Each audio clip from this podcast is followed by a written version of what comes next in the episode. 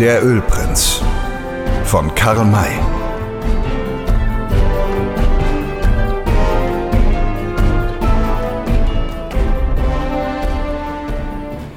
Es kam so, wie sie es sich gedacht hatten. Ihr Ritt ging glatt vonstatten und niemand stellte sich ihnen in den Weg. Es ging immer auf dem hohen Ufer des Flusses in der Nähe des Baum- und Strauchsaumes hin, und die Fährte, der sie folgten, blieb sich immer gleich. Bis sie an eine Stelle kamen, wo sie bedeutend breiter und ausgetretener war als bisher. Das musste einen Grund haben. Die drei hielten an und stiegen ab, um die Spuren zu untersuchen. Sie befanden sich an dem Ort, wo Chisot im Gebüsch gestern Abend mit den Pferden auf Old Shatterhand und Winnetou gewartet und wo der Apache heute früh die Vereinigten Weißen und Roten empfangen hatte. Wir haben die Kerle längere Zeit gehalten, sagte Butler. Das sieht man ganz genau. Die Pferde haben den Boden mit den Hufen aufgescharrt. Welche Ursache mag da vorgelegen haben? Wer weiß das? meinte der Ölprinz. Wahrscheinlich erfahren wir es später. Ich möchte es aber schon jetzt wissen. Ach, seht, da führen Spuren von hier gerade ins Gebüsch. Wollen wir mal untersuchen, was es da gegeben hat? Sie ließen ihre Pferde zurück und gingen auf das Gesträuch zu. Da hörten sie eine Stimme in deutscher Sprache rufen. Zu Hilfe! Zu Hilfe! Kommt her! Kommt hier herein! Sie blieben stehen und horchten. Das war nicht Englisch, sagte Butler. Äh, schien Deutsch zu sein. Ich verstehe es aber nicht. Ich verstehe es, erklärte Poller, der einstige Scout der Auswanderer. Es ruft jemand um Hilfe und bittet uns, zu ihm zu kommen. Das können wir tun. Denn wenn jemand um unsere Hilfe braucht, haben wir nichts zu befürchten. Aber wenn es nur eine Finte ist, wenn wir in eine Falle gelockt werden sollen? Das glaube ich nicht. Kommt nur immer mit. Sie folgten den Fuß- und Hufstapfen, die in das Gebüsch führten, und sahen bald zwei gesattelte Pferde, die im Gesträuch angebunden waren. Die drei schienen dem Hilferufenden so nahe gekommen zu sein, dass er sie sehen konnte, denn jetzt rief er Hier, hier, Herr Poller, haben Sie die Güte und schneiden Sie mich los. Ist das die Möglichkeit? rief Poller. Das ist ja die Stimme des verrückten Kantors, der eine Oper von zwölf Akten komponieren will und dabei allerlei Dummheiten macht. Kommt, da brauchen wir uns freilich nicht zu fürchten.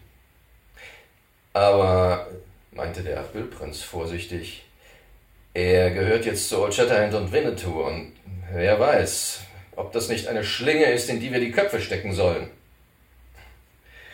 Schwerlich. Ich bin vielmehr davon überzeugt, dass dieser verrückte Kantor wegen eines dummen Streiches hier zurückgeblieben ist. Kommt nur getrost mit mir weiter. Er drang tiefer in das Gebüsch ein, und die beiden anderen folgten ihm. Da bewahrheitete sich die Vermutung Pollers. Sie sahen den Kantor, dem die Hände auf den Rücken und dann am Stamm eines Baumes festgebunden waren. Man hatte es allerdings in einer Weise getan, dass er sich dabei in einer ganz bequemen Lage befand. Er saß in dem weichen Gras und lehnte mit dem Rücken an dem Baum. Sie, Herr Kantor? fragte Poller. Das ist doch sonderbar. Kantor Emeritus, wenn ich bitten darf. Es ist sowohl der Vollständigkeit als auch der Unterscheidung wegen, denn ein Emeritus ist eben nicht mehr aktiv, Herr Poller. Ihre Lage scheint allerdings mehr passiv als aktiv zu sein. Wie sind Sie denn in diese Passivität geraten? Man hat mich hier angebunden. Ja, das sehe ich. Aber wer? Stone und Parker. Herr Old Shatterhand hat es Ihnen befohlen. Warum? Das. das weiß. Das weiß ich eigentlich gar nicht, stammelte der Kantor, der sich schämte, den wahren Grund mitzuteilen. Fragen Sie also mich nicht danach, sondern schneiden Sie mich lieber los. Das kann nicht so schnell geschehen, wie Sie sich das denken. Old Shatterhand hat sie jedenfalls hier anbinden lassen, um sie an der Ausführung irgendeiner Dummheit zu hindern. Dennoch aber finde ich es unrecht von ihm, sie hier festzuknüpfen und in der Wildnis so allein und ohne Schutz zu lassen. Allein? Ich bin nicht allein. Es ist noch jemand da, um mich zu bewachen. Wer? Herr Duncan, der Bankier. Der? fragte Poller, indem ein befriedigter Ausdruck über sein Gesicht ging. Nur dieser oder noch jemand? Duncan allein. Er hat sich selbst dazu angeboten. Ich habe ihn ohne Unterlass himmelhoch gebeten, mich loszumachen, aber er hat mir meinen Wunsch nicht erfüllt. Er ist ein gefühlloser, grausamer Mensch. Diese Ansicht des Kantors war Poller höchst willkommen. Darum sagte er ihn darin noch bestärkend. Ja, das war allerdings grausam von ihm und verdient eine sehr nachdrückliche Strafe. Man sollte eigentlich sie losmachen und ihn dafür anbinden. Ja, das wäre mir recht. Ich würde mich sehr darüber freuen und ihn auch nicht losbinden. Und wenn er mich noch so sehr darum bäte, ich ließe ihn hängen und ginge den anderen nach, hinunter nach dem Winterwasser. Aha, die anderen sind am Winterwasser. Was wollen Sie dort? Die Nichoras angreifen und gefangen nehmen. Ich durfte nicht mit, weil sie glaubten, dass ich. dass ich. Darum banden sie mich fest und der Bankier erbot sich, bei mir zu bleiben, da sich sonst niemand dazu meldete. Er wollte lieber hier sein, als sich in die Gefahr begeben, während des Kampfes von den Wilden verletzt oder gar getötet zu werden. Das war sehr klug von ihm. Aber ich sehe ihn doch nicht. Wo ist er denn? Fort. Er saß drüben am Rande des Gebüschs und sah sie kommen. Da bekam er Angst und versteckte sich. Erkannte er uns denn? Nein, sie waren viel zu weit entfernt. Aber da sie von dieser Seite kamen und also nicht zu unseren Freunden gehören konnten, hielt er sie für Feinde, denen man nicht trauen darf. Er wollte sich lieber gar nicht blicken lassen. So ist er also fort und Ihnen ist sein Versteck unbekannt. Oh, oh, oh ich kenne es. So sagen Sie es uns, damit wir ihn holen und ihm beweisen können, dass wir es gut mit ihm und Ihnen meinen. Gut meinen? antwortete der Kantor, indem er sich bemühte, seinem Gesicht einen pfiffigen, besser wissenden Ausdruck zu geben. Da denken Sie wohl gar, dass ich Ihren Worten glaube, verehrter Herr Poller. Hm. Fällt mir gar nicht ein. Uns Jüngern der Wissenschaft macht man nicht so leicht etwas weiß. Das ist ja gar nicht meine Absicht. Was ich sage, ist wahr. Ich meine es gut mit ihm und mit Ihnen. Vielleicht mit mir, aber nicht mit ihm. Das mit der Petroleumquelle ist nicht wahr gewesen. Sie wollten ihn um das viele Geld bringen. Unsinn. Wenn er den See genau untersucht, dann, dann wird er finden, dass die Quelle wirklich vorhanden ist. Er versteht aber nichts davon und hat sich von anderen Leuten gegen uns einnehmen lassen. Einen kleinen Denkzettel soll er ja bekommen. Wir wollen ihn auch mal ein wenig hier anbinden und Sie als Wächter hierher setzen. Bedenken Sie, welche spannende Szene das für Ihre Oper gibt. Der Mann, den Sie vergeblich angefleht haben, muss dann Sie bitten, ihn loszumachen. Das ist ausgleichende Gerechtigkeit, auf die es doch bei jedem Theaterstück am meisten ankommt. hier. Da haben Sie recht, rief der Kantor begeistert. Eine Szene für meine Oper. Eine prächtige, eine herrliche Szene. Erst flehe ich ihn an. Das erfolgt in einer Gnadenarie für Bariton. Er verweigert mir die Erfüllung meiner Bitte im, im zweiten Bass. Ähm, dann wird der Bariton frei und der zweite Bass wird angebunden. Ah, das gibt wieder eine Gnadenarie, auf die dann ein großes Duett für zweiten Bass und Bariton folgt. Ja, das macht Wirkung, ungeheure Wirkung. Ich bin Ihnen außerordentlich dankbar, dass Sie mich hierauf aufmerksam gemacht haben. Na gut. Wo ist Duncan also? Äh, er sagte, es gebe hier hinter uns im Felsen einen schmalen Riss, der mit Gesträuch überwachsen sei. Da hinein wollte er sich verstecken. Poller übersetzte seinen Gefährten flüchtig den Inhalt des Gesprächs. Sie lachten über den Streich, der sich ihnen bot, und fanden rasch die Felsenspalte, in der Duncan mit eng zusammengeschmiegtem Körper steckte. Sie hatte ihre Messer in den Händen, und der Ölprinz sagte höhnisch Hallo, Mr. Duncan. Was tut ihr in dieser Felsenöffnung? Sucht ihr da vielleicht eine Petroleumquelle? Der Bankier erschrak furchtbar, als er Grinley erkannte. Er war kein Held, und hier standen drei gefährliche Strolche vor ihm. Seid doch so gut und kommt heraus, forderte ihn der Ölprinz auf. Ihr versäumt ja ganz die Pflicht, ganz und gar die Pflicht, zu der ihr bestellt seid. Pflicht? antwortete er, indem er ängstlich und verlegen aus der Spalte hervorkam. Ja, Sir. Ihr sollt doch euren guten Freund, den Kantor, bewachen. Warum seid ihr davon gelaufen? Ich sah drei Reiter kommen, wusste aber nicht, dass ihr es wart. Ach so. Ihr wärt also, wenn ihr uns erkannt hättet, nicht geflohen. Nein. Freut mich, dass ihr so großes Vertrauen zu uns hegt.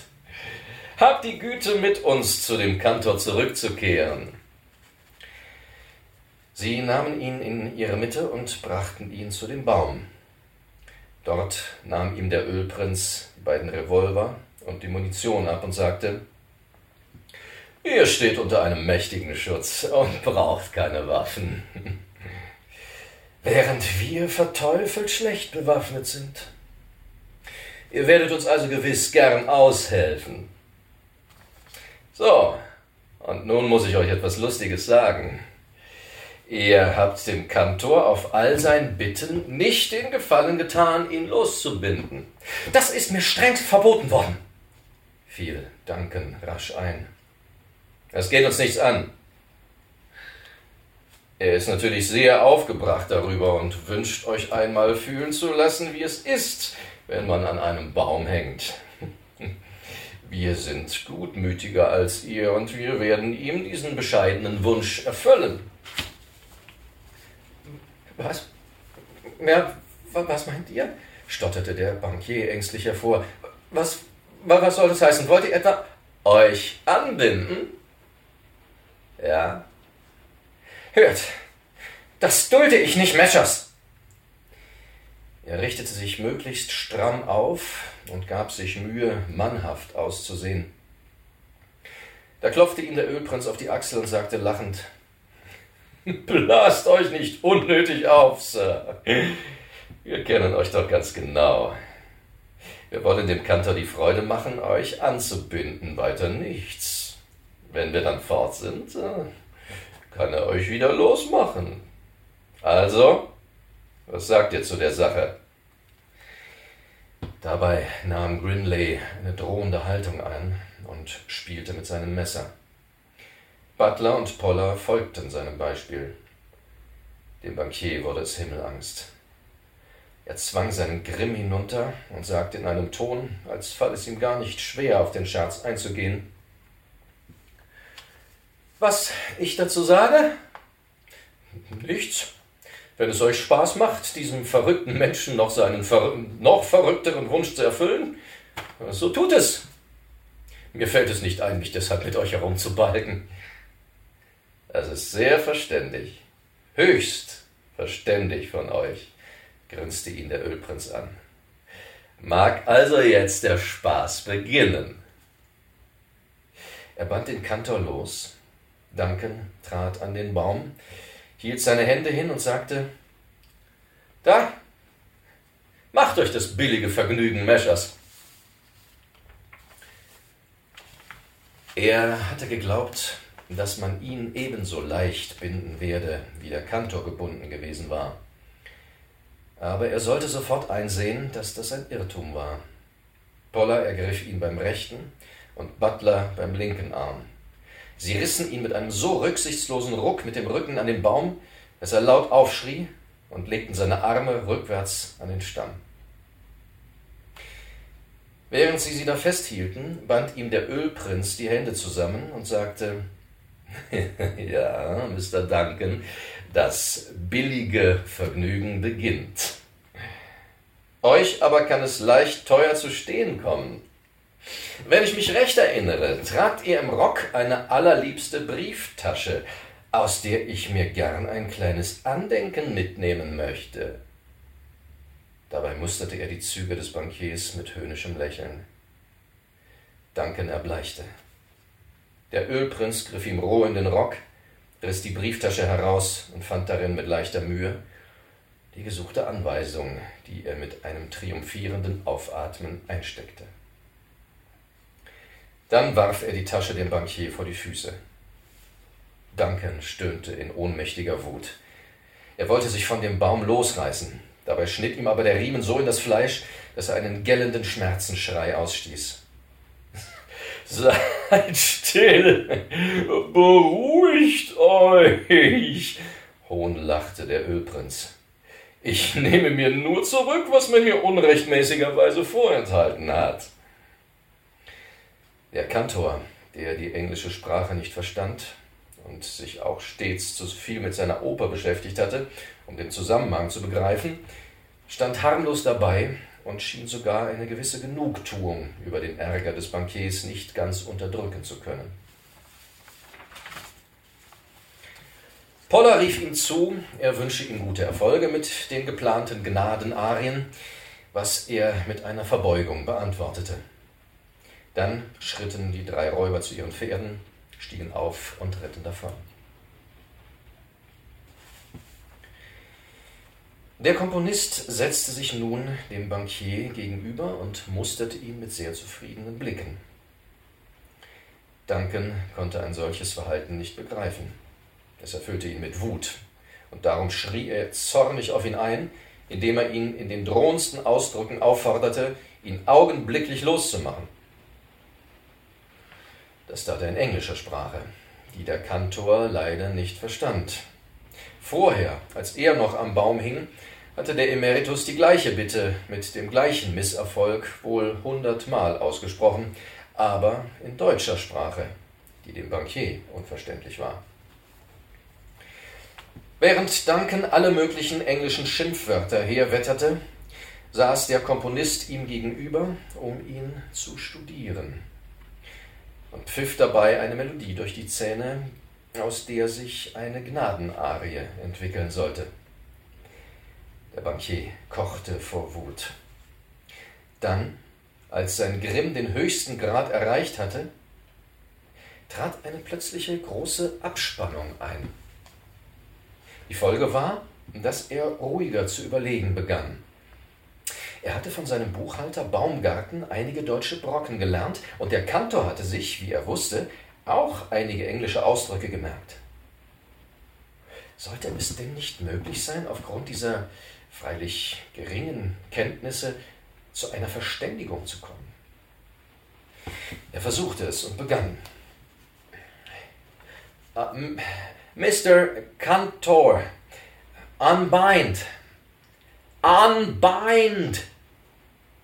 Kantor Emeritus, bitte, war die Antwort. Unbind! Unbind! Anbinden? fragte der Kantor. Ja, Sie sind doch angebunden. Was wollen Sie denn? So ging es wohl eine Viertelstunde lang zwischen ihnen hin und her. Erstens verstand der Kantor den Bankier nicht, und zweitens sah er nicht ein, warum der, der ihn am Baum hatte hängen lassen, nicht auch ein wenig daran hängen solle. Dann aber siegte seine Gutmütigkeit. Er ging, als Duncan seine schmerzhaften Bestrebungen, sich loszureißen, erneuerte, zu ihm hin und löste mit größter Mühe die absichtlich festgeschlungenen Knoten auf. Er glaubte nun ein freundliches Wort des Dankes zu hören, hatte sich da aber sehr geirrt.